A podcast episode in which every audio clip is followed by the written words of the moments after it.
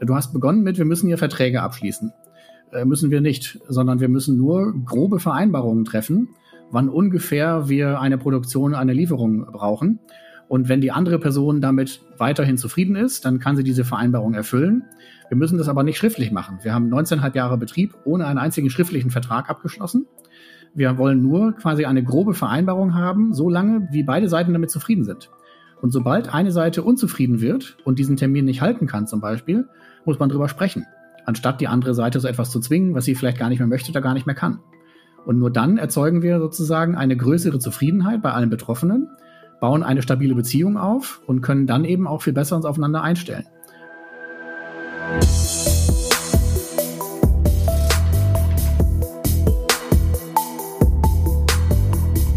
Die ZukunftsmacherInnen. Organisation und Führung neu denken. Hallo und herzlich willkommen bei Die ZukunftsmacherInnen, unserem Podcast zur Organisation und Führung. In jeder Episode trifft eine Kollegin der USB auf GesprächspartnerInnen aus verschiedensten Organisationen. Wir fragen uns, welche Führung brauchen diese Organisationen? Wie gestalten unsere Gesprächspartner die Zukunft? Welche großen und kleinen Erfolge gab es? Und es geht auch immer wieder um grandioses Scheitern und die Frage, was man daraus lernen kann. Lieber Uwe Lübermann, ich freue mich sehr, dass du dich bereit erklärt hast zu diesem Podcast, dass wir da sprechen dürfen unter dem Motto, die Zukunftsmacherinnen. Wir haben ja uns als OSB international vorgenommen, mit Menschen zu sprechen, die in Wirtschaft und Gesellschaft Verantwortung übernehmen und ihre Organisationen und ihre Unternehmen so gestalten, dass sie in einer neuen Form zukunftsfähig sind. Und dazu gehörst du ganz besonders mit deiner Initiative, die du vor 19,5 Jahren ja begonnen hast. Du stehst für Premium Cola. Du stehst für ein konsensdemokratisch organisiertes Unternehmen, für eine Organisation, die auch ganz andere Werte in den Mittelpunkt rückt. Und ich freue mich sehr, dass wir da jetzt gerade auch angesichts dessen, dass ja viel umgedacht wird und umgedacht werden muss, äh, da sprechen können. Und vielleicht magst du auch gleich mal beginnen. Wie hat denn das damals angefangen? Was hat dich damals angetrieben? Was hat es ausgemacht, dass du dieses besondere Unternehmen gestartet hast, Premium Cola? Ja, sehr gerne. Also ich war damals Fan einer anderen äh, Cola-Marke, die ihr Rezept verändert hatte, ohne mich zu informieren. Und mein Gefühl damals war, ich bin hier einer, ein Konsument von vielen Konsumentinnen und Konsumenten, die das Unternehmen durch ihre Flaschenkäufe letztlich tragen. Und wenn die daran was ändern am Produkt, dann möchte ich bitte informiert werden oder eigentlich möchte ich sogar mitbestimmen. Und das haben die nicht so gesehen. Also habe ich selbst einfach so auf kleiner Flamme angefangen, selbst Getränke herstellen zu lassen und habe sie dann auf eigene Rechnung sozusagen äh, verkauft. Und dadurch musste ich äh, ziemlich schnell ziemlich viele Entscheidungen treffen, die ich aber als Gründer nach meinem Bild überhaupt gar nicht kompetent treffen konnte. Ich hatte keine Ahnung, wie die Getränkewirtschaft funktioniert, wie man Buchhaltung organisiert, wie man überhaupt einen Betrieb aufstellt, wie man Verkauf regelt, alle möglichen Dinge, sollte ich plötzlich bestimmen über andere Menschen, nur weil ich formal ein Unternehmen gegründet habe. Das leuchtete mir nicht ein. Also habe ich vom ersten Tag an eingeladen, alle Betroffenen gemeinsam die Unternehmensentscheidung zu treffen weil sie ja betroffen sind davon, und habe allen Betroffenen ein Vetorecht in die Hand gegeben, damit wir auf jeden Fall zu Entscheidungen kommen, die keine betroffene Person benachteiligen. Und das war zu Anfang natürlich ziemlich aufwendig, so zu Entscheidungen zu kommen, mit Menschen, die auch nicht geübt waren in Konsensdemokratie. Aber die Erfahrung hat gezeigt in 19,5 Jahren, dass man durch das Einbinden von Bedürfnissen und Wünschen von den Betroffenen nur zu Anfang länger Zeit braucht, um zur Entscheidung zu kommen. Man spart dadurch aber sehr viele Probleme und sehr viele äh, Hindernisse und Widerstände, die ähm, mittel- und langfristig sonst auftreten würden. Und das könnte ich jetzt bisschen ins Detail noch machen, aber ich gebe euch mal nur eine Erfolgskennzahl. Die Zahl null. Äh, null Rechtsstreite in 19,5 Jahren Betrieb mit nach letztem Stand 1700 gewerblichen Partnerinnen und Partnern. Das muss man erstmal schaffen. Und das zeigt eben, dass wir viele Probleme nicht haben, die andere Organisationen haben. Und gerade die Corona-Zeit zeigt auch, dass wir besser auf Krisen reagieren können, als andere Organisationen das können. Ja, da wollen wir dann noch hinschauen. Sag, äh, diese Idee der Konsensdemokratie, äh, hast du die schon mitgebracht? War die das schon bekannt oder habt ihr das im Laufe der Zeit euch angeeignet und entwickelt? Wie eigentlich alles haben wir uns das selbst angeeignet und entwickelt. Wir haben also kein Vorbild oder kein Buch gelesen oder irgendwie eine Strömung, an der wir uns orientiert hätten, sondern wir haben einfach losgearbeitet, so wie wir dachten, wie es gehen müsste und festgestellt, äh, damit kommt man oft ziemlich weit. An sich ist ja so eine äh, landläufige Vorstellung, dass äh, Unternehmen nichts mit Demokratie zu tun haben können und anders funktionieren müssen. Wie siehst denn du das, wenn sowas gesagt wird? Also ich habe natürlich davon gehört, dass es da draußen Unternehmen gibt, die Geschäftsführungen haben und Anweisungen geben und gewinnorientiert sind und Werbung machen und all solche Dinge. Aber ich würde dem gerne entgegenstellen, dass man all das nicht unbedingt zwingend braucht und dass es eine große Bandbreite an Wirtschaften geben kann, wie es eben äh, funktionieren kann. Wenn man aber an die Hochschulen schaut, dann wird da in der Regel nur eine Art von Wirtschaft gelehrt, nämlich die zuerst beschriebene.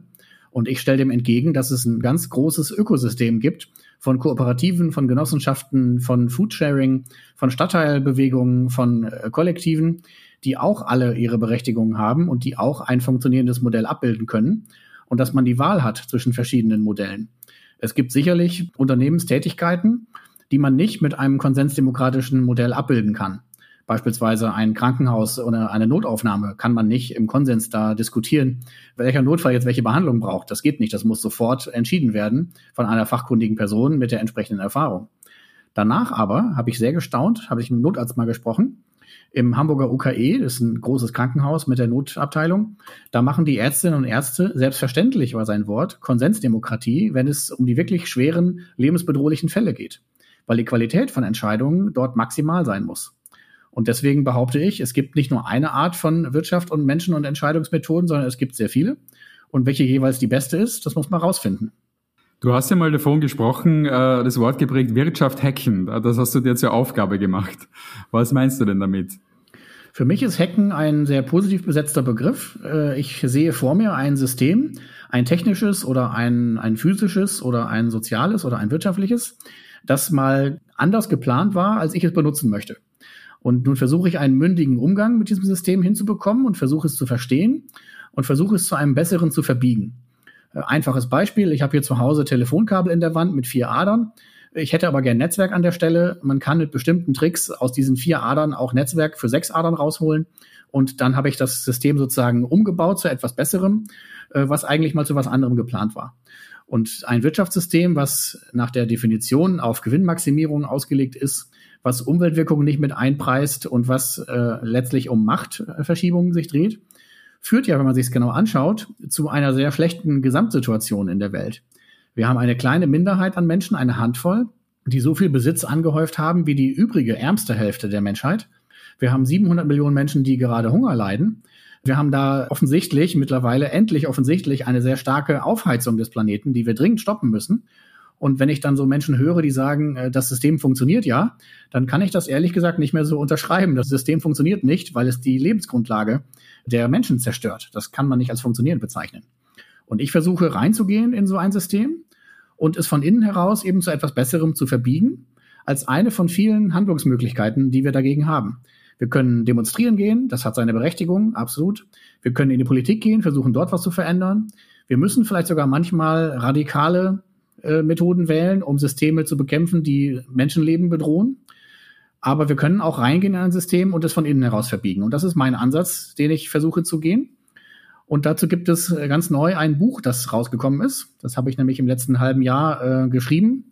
Und da wird das von verschiedenen Blickwinkeln aus erzählt. Und das Buch heißt auch Wirtschaft hacken. Da sind wir bei dem äh, Thema Werte. Du hast schon genannt einige Werte, die du und die ihr da ins Spiel bringt, die euch leiten. Magst du da ein bisschen näher drauf eingehen, was euch da treibt und was da den Unterschied auch ausmacht, wie ihr dann bestimmte Themenstellungen äh, im ganz konkreten Umgang, wenn es um Flaschenverkaufen geht, löst? Mhm. Also wir haben über die 19,5 Jahre relativ viele Dinge uns überlegt und aufgeschrieben und für uns festgelegt, die wir anders handhaben wollen als andere Unternehmen. Beispielsweise das Ziel, keine Gewinne zu erwirtschaften, sondern eine schwarze Null mit einem kleinen bisschen für Krisenvorsorge, die wir als Rücklagen bilden. Aber es gibt eben keine Personen, die bei uns auf Kosten anderer Personen Gewinne anhäufen können. Das wollen wir ausschließen. Wir wollen auch ausschließen, dass nur durch das Haben von etwas, das Haben eines Unternehmens oder eines Anteils oder einer Position, eine Bestimmungsmacht entsteht über andere Menschen, die man dann rumkommandieren und benachteiligen darf. Das wollen wir auch nicht haben. Und all das geht auf einen einzigen Wert zurück, der für mich quasi unverrückbar ist oder über den ich nicht diskutieren kann, so sehr ich es auch vielleicht versuche. Das ist die Gleichwürdigkeit aller Menschen. Für mich hat jeder Mensch eine Menschenwürde. Egal wie dieser Mensch aussieht, wo er oder sie herkommt, welches Geschlecht die Person hat oder vielleicht kein Geschlecht hat, welche Rolle die Person im Unternehmen spielt, welche Rolle sie in der Gesellschaft spielt. Ein Mensch ist ein Mensch mit einer Menschenwürde. Und wenn man da anfängt zu sägen und die Menschenwürde in Frage zu stellen, nach Hautfarbe, nach Geschlecht, nach Herkunft, nach Stellung in der Gesellschaft, dann gibt es kein Ende mehr. Dann haben wir so eine krasse Ungleichverteilung, wie wir sie jetzt in der Welt haben. Wir haben äh, die Situation, wenn eine weiße Frau im Mittelmeer vom Kreuzfahrtschiff fällt, dann werden Flugzeuge losgeschickt und es werden Rettungsschiffe in Marsch gesetzt, was alles super ist. Und wenn ein Schiff mit 150 Menschen mit einer dunkleren Hautfarbe in Seenot gerät, dann wird die Seenotrettung aktiv behindert. Also da gibt es dann kein Halten mehr, wenn wir die Menschenwürde nicht für alle Menschen gleich ansetzen. Und das ist eben in vielen Bereichen so und in der Wirtschaft ist es eben auch so. Deswegen sagen wir, ein Mensch hat eine Menschenwürde, so muss man diesen Menschen eben auch behandeln. Und das heißt dann eben nicht die Bestimmungsmacht über die Person ausüben und nicht auf dessen Kosten äh, Gewinne erwirtschaften wollen. Ja, was kann man sich denn da konkret vorstellen? Ihr müsst ja Verträge abschließen, ihr müsst bestimmte Lieferungen verabreden und auch einhalten. Äh, da habt ihr dann eure Zulieferer, mit denen ihr da zusammenarbeitet, äh, diejenigen, die das transportieren. Wie kann man sich da vorstellen, dass ihr da äh, zu gemeinsamen Entscheidungen kommt oder die Verträge dann halten? Wir kennen uns ja schon eine Weile, deswegen nimmst du mir das Folgende hoffentlich nicht übel. Das sind so ein bisschen Fragen aus der alten Welt, die von Annahmen ausgehen, die wir so gar nicht unterschreiben würden. Du hast begonnen mit, wir müssen hier Verträge abschließen. Müssen wir nicht, sondern wir müssen nur grobe Vereinbarungen treffen, wann ungefähr wir eine Produktion, eine Lieferung brauchen. Und wenn die andere Person damit weiterhin zufrieden ist, dann kann sie diese Vereinbarung erfüllen. Wir müssen das aber nicht schriftlich machen. Wir haben 19,5 Jahre Betrieb ohne einen einzigen schriftlichen Vertrag abgeschlossen. Wir wollen nur quasi eine grobe Vereinbarung haben, so lange, wie beide Seiten damit zufrieden sind. Und sobald eine Seite unzufrieden wird und diesen Termin nicht halten kann, zum Beispiel, muss man drüber sprechen, anstatt die andere Seite so etwas zu zwingen, was sie vielleicht gar nicht mehr möchte oder gar nicht mehr kann. Und nur dann erzeugen wir sozusagen eine größere Zufriedenheit bei allen Betroffenen, bauen eine stabile Beziehung auf und können dann eben auch viel besser uns aufeinander einstellen. Also da würde ich schon einhaken, Verträge müssen wir gar nicht unbedingt abschließen. Feste Liefertermine vermeiden wir auch, weil das zu Druck führt auf die Menschen, die dann die LKWs fahren, wenn da ein Termin im Hintergrund steht. Ob jetzt der Termin, ich sag mal jetzt Dienstagmittag soll der LKW da sein, ob das überhaupt möglich ist, liegt gar nicht in den Händen des Lkw-Fahrers, ist äh, in der Regel männlich sondern es liegt in den Händen der anderen Verkehrsteilnehmenden, der Polizei, die ihn vielleicht kontrolliert. Die Technik kann ihn äh, hängen lassen. Ein anderer Kunde, der länger braucht beim vorherigen Beladen, kann seinen Zeitplan zerstören. Da kann ganz viel passieren. Und deswegen sagen wir, äh, komm doch bitte dann ungefähr Anfang der Woche, wenn es dir passt. Und wir bitten dann auch den Getränkehändler, das auch so hinzunehmen und beide früh genug so gut zu planen, dass niemand in Stress gerät. Das ist der Deal, den ihr dann zum Beispiel auch mit einem Festival, wo ihr habt ja da mit einem großen Festival begonnen, äh, macht, dass die darauf eingestellt sind, die Lieferungen zu bekommen, aber ihr handelt es dann so aus mit allen Beteiligten, dass es für alle gut lebbar ist. Versteht ihr es richtig? Das ist genau richtig. Und das heißt natürlich beim Festival, dass wir da einen Zeitraum definieren müssen, bis zu dem die Lieferung dann da sein muss. Das heißt aber andersrum, dass wir dann genug Zeit einbauen müssen als Puffer für eventuell Probleme und diesen Druck nicht auf dem Fahrer oder den Fahrerinnen äh, abladen äh, dürfen. Gerade im Fall von Festivallogistik habe ich das mal auf die Spitze getrieben und war verantwortlich die letzten Jahre für die Getränkelogistik des Fusion Festivals und habe da 58 LKWs auf diese Weise organisiert und zwar in der Woche vor dem Festival, damit wir reagieren können, wenn irgendwas schief geht. Einer der anderen Hersteller hatte zum Beispiel vergessen, dass in dieser Woche ein Feiertag war wodurch seine ganzen LKWs sich alle um einen Tag verschoben haben. Das war aber kein Problem mit etwas Stress bei uns durchs Umplanen, weil wir genug Zeit eingeplant hatten. Ihr habt ja dann im Detail ja auch ganz faszinierende äh, umgedrehte Vorgehensweisen. Also ich erinnere mich, du hast mal erzählt, äh, bei euch werden nicht die Großen mit Rabatten versehen, sondern äh, gerade die Kleinen, weil die Großen es weniger brauchen als die Kleinen, äh, solche Dinge. Ne? Ja, das ist ja ganz klar, dass ein großer Getränkehändler volle LKWs bewegen kann, wodurch er geringe Frachtkosten pro Einheit hat. Das ist auch sinnvoll im Sinne der Umwelt. Heißt aber andersrum im Umkehrschluss, dass der kleine Händler, der höhere Kosten hat, einen Rabatt braucht, um das auszugleichen. Und nicht der große, der hat ja schon einen Vorteil durch die gemeinsame Logistik. Wie gestaltet sich denn konkret äh, euer gemeinsames Organisieren? Wenn ich es richtig verstehe, dann müsst ihr euch immer wieder zusammenreden. Ihr müsst euch Plattformen schaffen, dass ihr ausdiskutieren könnt, äh, wie ihr weiter vorgeht oder bestimmte Themen und Fragen löst. Ich vermute, es gibt genügend Konflikte, die auch irgendwo auftauchen, die dann irgendwo besprochen werden müssen. Wie schaut denn das ganz konkret bei euch aus? Also wir sind Menschen, deswegen haben wir natürlich Meinungsverschiedenheiten und Konflikte. Das ist ganz normal. Und ich fand das Feedback von einem neuen Kollektivisten ganz spannend. Der war nämlich zuerst überrascht, wie viel wir da eigentlich an Konflikten und Meinungsverschiedenheiten haben. Und dass wir das aber alles ausdiskutieren, äh, halt sah er als gutes Zeichen, weil es eben verhindert, dass danach die Dinge eskalieren, wenn man sie ausdiskutiert und aushandelt.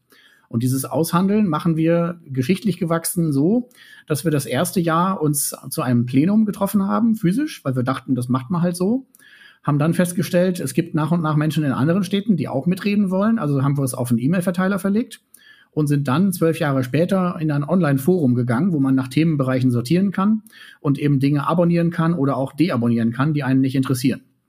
Und flankierend machen wir äh, Telefonkonferenzen in Friedenszeiten, sage ich mal, einmal im Monat, in Krisenzeiten einmal die Woche, da ist der Austauschbedarf höher und treffen uns persönlich ein bis zweimal pro Jahr, was von manchen als zu wenig empfunden wird und von manchen auch als zu viel oder unnötig empfunden wird. Und so handeln wir uns im Prinzip regelmäßig neu aus, weil, sage ich mal, die Welt sich ja regelmäßig ein bisschen verändert und wir uns verändern und die beteiligten Personen sich verändern und deren Lebenssituationen sich verändern. Und da jetzt, sage ich mal, eine gerade Linie aus festen Vereinbarungen und festen Verträgen durchziehen zu wollen, kann man machen, aber dadurch macht man sich keine Freunde, sondern man macht sich eher sozusagen Vertragspartner, die dann nur das Minimum tun von dem, was sie tun müssen und nicht das, was vielleicht zu tun wäre. Von welchen Dimensionen sprechen wir da eigentlich? Also wie viele Leute sind da beteiligt? Wie viele andere äh, Organisationen und Unternehmen sind denn da beteiligt? Wir denken das Ganze in konzentrischen Kreisen und betrachten erstmal die Konsumentinnen und Konsumenten als unsere Grundgesamtheit, als die größte Gruppe auch. Äh, vor Corona haben wir 1,6 Millionen Flaschen pro Jahr bewegt. Das hat ungefähr 30.000 Konsumentinnen und Konsumenten bedeutet, denen wir auch dieses Angebot machen, bei den Unternehmensentscheidungen gleichberechtigt mitzuwirken. Das nutzen, je nach Situation, ungefähr 150 bis ähm, äh, 75 Menschen. Und äh, die finden sich dann im Online-Forum wieder, wie schon beschrieben, gemeinsam mit äh, 1700 gewerblichen Partnerinnen und Partnern, die wir angesammelt haben vor Corona von denen auch nur ein kleiner Teil dieses Angebot nutzt. Das heißt, wir haben am Ende ein Online-Kollektiv, wenn man so will, einen Online-Aufsichtsrat von 150 bis 250 Menschen, das schwankt immer mal, mit denen wir die großen Unternehmensentscheidungen besprechen. Strategie, Kalkulation, welche Produkte bieten wir an, all sowas. Und das muss auch so, weil das ja die Betroffenen sind. Und die sind quasi die Hoheit, wenn man so will. Und nicht wie sonst, dass die Inhabenden das bestimmen dürfen und alle anderen, die betroffen sind, müssen damit dann irgendwie leben und das hinnehmen. Aus diesen 170 gibt es dann noch einen kleineren Kreis aus im Moment zwölf Menschen, die wir Orga-Team nennen und die, ich formuliere es mal vorsichtig, regelmäßig organisatorische Verantwortung übernehmen wollen. Das klappt manchmal auch, das klappt auch oft, aber es klappt natürlich auch nicht immer. Was heißt das, organisatorische Verantwortung übernehmen in eurem Fall? Beispielsweise regelmäßig Etikettenproduktionen organisieren, Abfüllungen organisieren, Logistik organisieren, Buchhaltung organisieren, Kundenkontakt organisieren, das Erneuern der Homepage organisieren, alles, was irgendwie Organisation und eine Regelmäßigkeit bedeutet, versuchen wir da äh, zu bündeln. Du hast ja schon mit deiner Denke und mit deinem Engagement, mit deinem Spirit da ganz viel auf den Weg gebracht. Äh, wie wirkt sich denn das aus? Wird es weiter getragen jetzt unter diesem Kreis von zwölf? Äh, oder äh, wie stellst du denn das auf Dauer? Also das wäre mir viel zu wenig, nur mit diesen zwölf einen Wandel im Kopf äh, zu bewirken. Äh, ich möchte gerne mit allen äh, Betroffenen diesen Wandel weitergehen und weiterdenken, die mit uns zu tun haben. Deswegen wählen wir sie auch nicht danach aus, dass sie schon voll auf unserer Wellenlänge wären, sondern im Gegenteil, wir wollen bewusst mit Menschen arbeiten, die noch ganz am Anfang stehen und die noch die gewinngetriebene, bestimmungsgetriebene Wirtschaft für das Normale halten, während wir sagen, das Normale sind eigentlich wir und die anderen sind die Unnormalen. Äh, dann ist es so, dass wir seit 13 Jahren Veranstaltungen machen, so wie auch bei euch regelmäßig, aber auch an Hochschulen. Äh, und nach letzter Schätzung so 1300 äh, Veranstaltungen hinter uns haben mit mehreren Leuten. Davon so zwei Drittel mit mir wahrscheinlich, aber eben auch viele mit anderen, wo wir ja pro Termin äh, eine zweistellige, dreistellige Zahl an Menschen erreichen, die dann mit diesen Gedanken ja auch weiter äh, vorangehen und die wir zum Teil auch Jahre später wiedersehen, wenn sie sich zurückmelden und sagen, ja, damals an der Uni habe ich deinen Vortrag gehört und jetzt bin ich hier Geschäftsführender einer Firma und jetzt mache ich mal Folgendes anders, als ich sonst vielleicht gemacht hätte. Also das ist großartig. Dann gibt es Menschen, die beim Wandel auch helfen, wie zum Beispiel Professorinnen und Profs, die unsere Inhalte fest in ihre Lehrpläne mit einbauen. Da müssen wir dann gar nicht mehr hin. Das äh, vervielfältigen die dann. Und es gibt über 50, äh, ich nenne es mal Begleitungen von anderen Organisationen verschiedenster Art und Größe, die äh, allein ich gemacht habe, aber es machen auch andere, die wir konkret von deren Bedürfnislage aus äh, versuchen zu verstehen und gemeinsam mit denen den nächsten Schritt im Wandel versuchen zu äh, gehen. Und als letzten Schritt dieser Verbreitungsstrategie, nenne ich es mal, äh, gibt es ganz aktuell das Buch. Da ist auch schon eine englische Übersetzung in Planung. Und äh, für mich muss das noch viel schneller skalieren als unsere Getränkefirma. Die Getränkefirma ist bloß der Träger. Aber der Wandel, den wir brauchen, der muss viel schneller gehen. Wenn man sich allein die Erderwärmung anguckt, äh, da haben wir nicht mehr viel Zeit, um das ganze Ding zu drehen.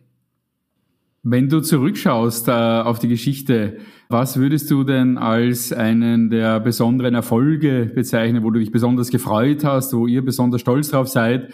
Und äh, was gab es vielleicht auch einmal für eine besondere Krisensituation, wo du sagst, da haben wir echt zu kämpfen gehabt, dass wir äh, das schaffen und, und, und weiterkommen? Also Erfolge würde ich äh, im Wesentlichen an der Existenz des Unternehmens festmachen. Das Zehnjährige war zum Beispiel für mich so ein Moment, wo ich dachte so, okay, jetzt kann halt keiner mehr sagen, das ist nur eine spinnerte Idee von ein paar Hippies, die nicht überleben wird. Wir sind halt schon zehn Jahre jetzt da und haben so wenig Probleme. Das kann man jetzt nicht wegdiskutieren, dass es so möglich ist. Und äh, bis heute gibt's aber Menschen, wenn ich so an BWL-Unis fahre, die mir dann erklären, dass das ja gar nicht so geht, wie wir das machen. Und ich verweise dann auf die Jahre, die wir schon angesammelt haben und sehe das eigentlich schon als den größten Erfolg. Dann gibt's natürlich so Momente, die mich persönlich jetzt äh, freuen. Wenn ich zum Beispiel äh, zu Autokonzernen eingeladen werde und die sich dann überlegen, was sie im Sinne von fair und leistbar an Honorar zahlen wollen und dann drei interne Treffen dafür brauchen, um darüber zu diskutieren. Das heißt, die haben dann schon angefangen zu arbeiten, bevor ich eigentlich losgefahren bin, was ich ja genau will, dass die gedanklich in Bewegung kommen. Äh, Momente gibt's auch wie äh, mein bisher spannendster Beratungskunde, oder weiß ich gar nicht, ob das der spannendste ist, ein besonderer, sage ich mal, die Regierung der Vereinigten Arabischen Emirate. Als ich dort eingeladen war, gab es so einen Moment, wo ich mich mal selbst kneifen musste, ob das jetzt gerade wirklich stattfindet, dass ich als kleiner Konsensdemokratieunternehmer da äh, die Demokratie unterstützen darf. Die wollen sich da auf den Weg machen, was ich sehr begrüße. Ähm, aber Krisen gab es natürlich auch. Ähm, wir haben zum Beispiel vor der Pandemie schleichend äh, den Kontakt zu unseren Kundenstrukturen verloren. Aus verschiedenen Gründen. Da gab es Menschen, die einfach das nicht machen wollten. Und wir wollen ja die Leute frei wählen lassen, was sie arbeiten wollen und was nicht. Dann gab es Menschen, die das nicht ernst genommen haben, dass wir schon schrumpfende Umsätze hatten, wenn auch nur leicht wo bei mir alle Alarmglocken angehen, so hier schrumpft der Umsatz, die Existenz ist bedroht. Und andere Menschen, die das nicht so kennen, dass das Geld knapp ist, die nehmen das dann gar nicht für voll. Ist doch, es läuft doch alles, ist doch alles super. Äh, die größten Krisen hatten wir aber meiner Meinung nach mit einzelnen Menschen, die unabsichtlich trotzdem für sehr viel Streit, Stress, ähm, Diskussionen und Probleme äh, sorgen. Ich ich würde mal so rückblickend sagen, dass wir vier Menschen hatten, mit denen wir große Probleme hatten. Und keiner von denen hat es, glaube ich, böse gemeint. Aber in einer konsensdemokratischen Struktur, wo es eben niemanden gibt, der dir sagen kann, jetzt halt mal den Mund oder jetzt schmeiße ich dich mal raus, hast du halt eben manchmal auch Menschen, die das dann ungewollt ähm, nicht nur ausnutzen, sondern auch schwer beschädigen. Und das ist gar nicht so einfach, da den richtigen Moment zu finden, einzuhaken. Wenn ich das zu früh mache, dann spiele ich mich als Inhabender auf und gefährde das Vertrauen der Beteiligten. Wenn ich das zu spät mache, lasse ich Schäden an der Organisation zu. Und das ist jedes Mal eine schwierige Aufgabe für mich, da den richtigen Moment zu treffen. Es ist natürlich besonders spannend, uh, Uwe, uh, zu hören, wie ist es denn euch in der Pandemie gegangen? Wie hat euch da die Krise erwischt und wie habt ihr darauf reagiert? Wie seid ihr da umgegangen? Wo steht ihr da heute? Also wir hatten äh, überwiegend Kunden in der Gastronomie vor der Pandemie. Und mit der Schließung der Gastronomie Mitte März 2020 haben wir aus dem Stand 95 Prozent unseres Umsatzes verloren. Für mehrere Wochen, zweieinhalb Monate, glaube ich, rückblickend oder dreieinhalb. Dann ging es langsam wieder los und dann ging es eben ab Oktober 2020 nochmal für ein halbes Jahr äh, in die Schließung. Und da hatten wir uns noch nicht ausreichend bewegt. Das heißt, wir haben zweimal für insgesamt ein Dreivierteljahr 95 Prozent unserer Umsätze verloren. Und das wäre für die meisten Organisationen wie ein Todesurteil, wenn die Einnahmen einfach wegbrechen, fast vollständig. Und meine Überlegung war, wie überleben wir das? Äh, wir müssen radikal alles kürzen, streichen, verschieben, äh, nicht auszahlen, was wir können. Wir können das aber nicht bestimmen, weil wir dann das Vertrauen gefährden der Gemeinschaft, die wir aufgebaut haben. Und andersrum, wenn wir das so machen, dass wir radikal kürzen, streichen, verschieben, aber wir lassen die Betroffenen selbst entscheiden, ob wir das tun dürfen, dann stärken wir die Gemeinschaft und können trotzdem hoffentlich einige Einsparungen erzielen, aber das wird nicht reichen, weil nicht alle Menschen können ab sofort auf ihr Gehalt verzichten. Also brauchen wir auch die andere Seite und wir brauchen dann eben auch Menschen, die bei uns Gelder liegen lassen, mit denen wir erstmal arbeiten können oder sogar Einlagen bei uns äh, machen. Die gab es auch. Und dadurch konnten wir wiederum sagen, dass die Menschen, die jetzt was im Voraus brauchen, eine Zahlung, eine Lieferung, eine Leistung im Voraus in dieser Ausnahmesituation, dass wir die auch bedienen. Und dadurch wurden wir zu Umverteilern von denen, die gerade was übrig hatten, zu denen, die gerade dringend was brauchten, waren in der Mitte selbst nie knapp in der ganzen Pandemie, was mich bis heute sehr wundert. Ich fühle das noch nicht, für mich war das eine Katastrophe, aber letztlich wir waren faktisch nie knapp und konnten zeigen, dass wir gerade in der Krise nicht zurückkehren zu einem autoritären Modell, sondern im Gegenteil voll in die Gemeinschaft gehen. Aber das brauchte eine Person, nämlich mich, die diesen Kurs vorgeschlagen hat und der auch vertraut wurde und der auch dann durch die Gemeinschaft getragen wurde. Und das würde ich so grob umschreiben als das Beste aus zwei Welten, was wir da offensichtlich geschafft haben. Und das hat uns bis heute durch diese Krise äh, durchgebracht. Wir haben dann Ende letzten Jahres Staatshilfen bekommen und sind damit für dieses Jahr erstmal abgesichert. Und was danach passiert, weiß kein Mensch. Deswegen müssen wir diese Zeit nutzen, um uns neu aufzustellen. Wir haben uns Tools verpasst, die wir vorher nicht hatten, für eine bessere Online-Zusammenarbeit. Wir haben zum ersten Mal über Worte wie Vertrieb und Verkauf überhaupt geredet. Das haben wir vorher nie getan. Wir hatten das irgendwie weiß ich nicht, hatten es nicht nötig oder wir glaubten es nicht nötig zu haben. Jetzt haben wir es nötig, dringend. Wir haben sowas wie Berichte von unseren Sprecherinnen und Sprechern eingeführt, welche Kunden sie besucht haben, was dabei rauskam. Also was, also da ist sehr viel passiert, was uns vielleicht auch so einen kleinen, ich sag mal, Reality-Check gegeben hat, was andere Unternehmen, die nicht solche treuen Gemeinschaftspartner haben, wie wir sie haben, nämlich machen müssen. Sie müssen um den Verkauf kämpfen. Und das müssen wir jetzt auch. Und ich bin sehr gespannt, äh, ob wir das schaffen werden äh, in ausreichender Geschwindigkeit. Denn irgendwann sind die Staatshilfen vorbei. Und bis dahin müssen wir ausreichende Umsätze generiert haben. Und das ist gerade unsere Aufgabe, die für uns in dieser Deutlichkeit äh, neu ist. Vorher waren wir irgendwie im Luxus und es lief immer irgendwie. Na, da seid ihr selber jetzt mitten in einem tiefgreifenden Wandel, wenn ich das richtig verstehe. Ja, absolut. Also wir haben Menschen dazugeholt, gezielt mit der, äh, mit der Bitte, sich um Verkauf und Vertrieb zu kümmern. Das wäre vor der Pandemie undenkbar gewesen. Du selbst hast ja, äh, habe ich es mitbekommen, äh, auch einen weiteren Beruf hinzugenommen. Als Pfleger arbeitest du jetzt. Äh, wie habt ihr insgesamt darauf reagiert, jetzt auch individuell?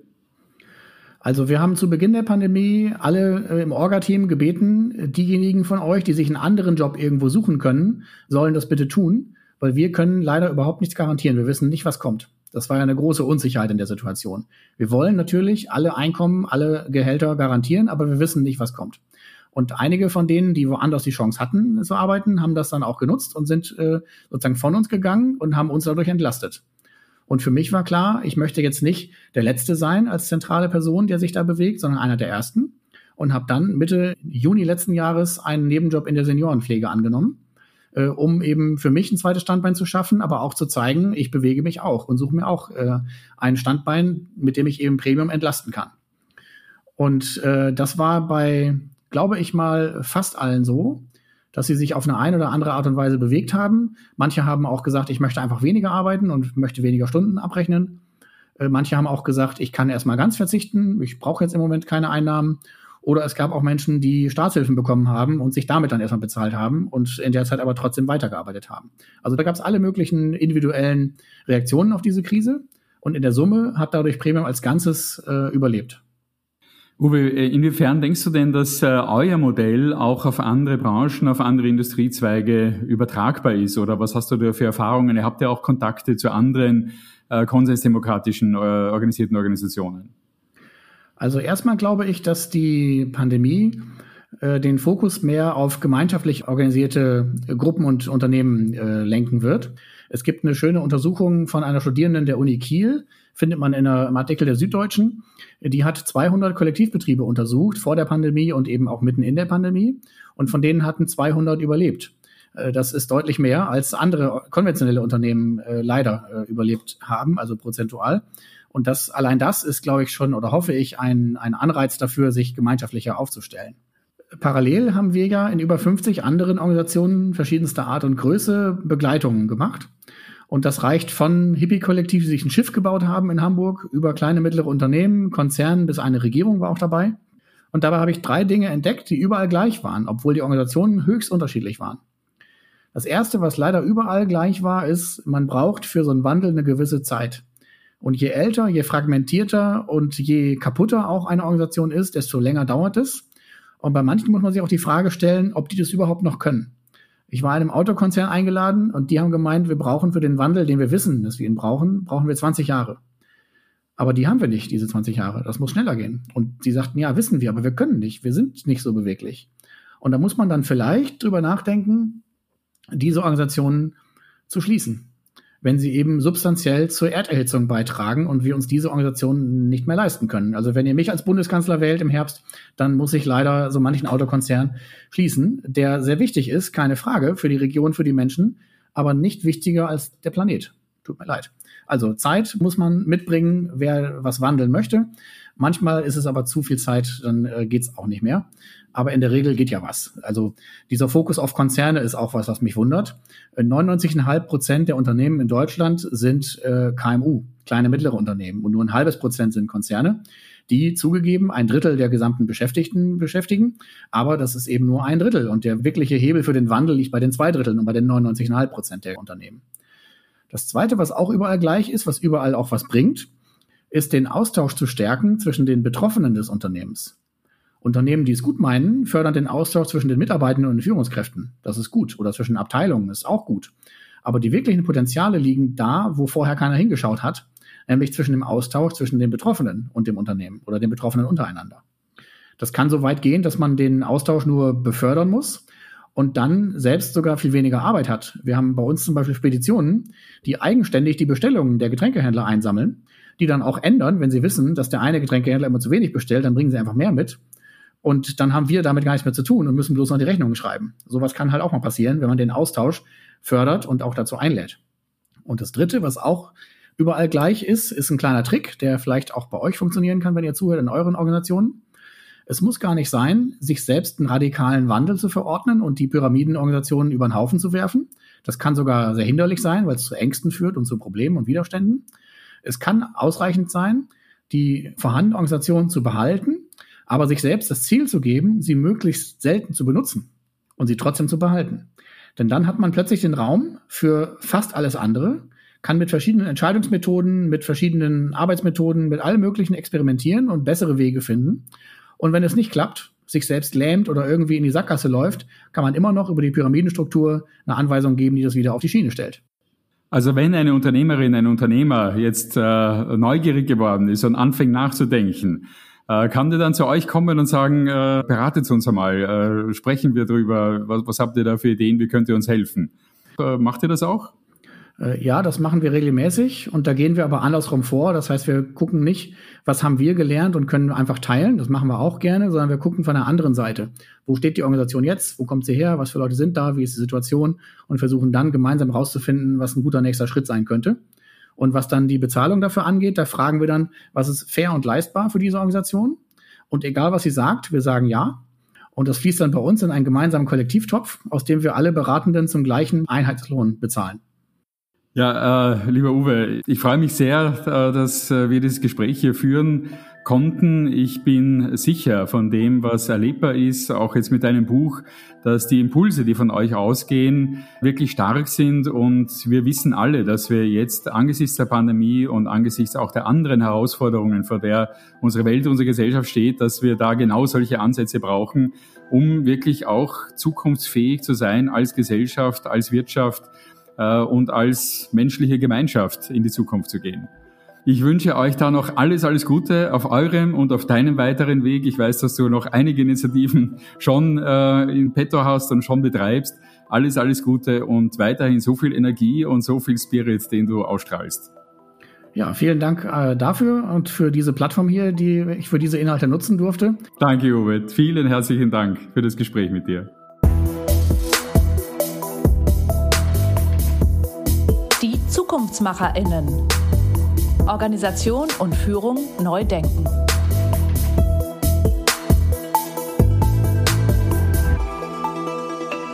Das war unser OSBI-Podcast Die Zukunftsmacherinnen. Alle OSBI-Podcast-Beiträge finden Sie unter osbi-i.com und auf allen bekannten Plattformen. Vielen Dank fürs Zuhören.